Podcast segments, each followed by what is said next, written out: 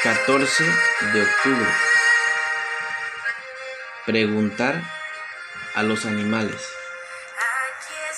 Nuestros nietos miraban cautivos un águila calva que había sido rescatada cuando el voluntario del zoológico contó sobre la poderosa ave que posaba en su brazo.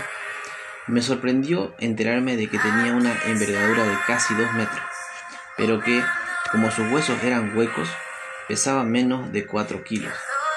Eso me recordó la majestuosa águila que había visto volar sobre un lago, lista para arrojarse y atrapar su presa. Y pensé en otra ave grande, la garza azul de patas largas que había observado, parada inmóvil al borde de una laguna y lista para lanzar su pico en el agua.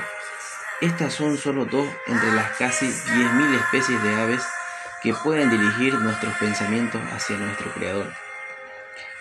En el libro de Job, sus amigos debatían sobre las causas de su sufrimiento y preguntaron, ¿descubrirás tú los secretos de Dios? A los que Job responde, pregunta ahora a las bestias y ellas te enseñarán, a las aves de los cielos y ellas te lo mostrarán.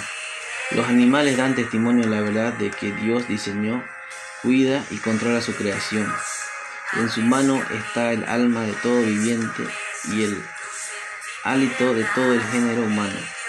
Como Dios cuida de las aves, Mateo 6:26, podemos estar seguros de que nos ama y que cuida de nosotros también.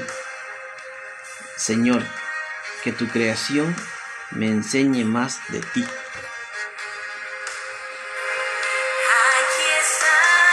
Que tengas un maravilloso día y recuerda el mundo de Dios nos enseña sobre Él.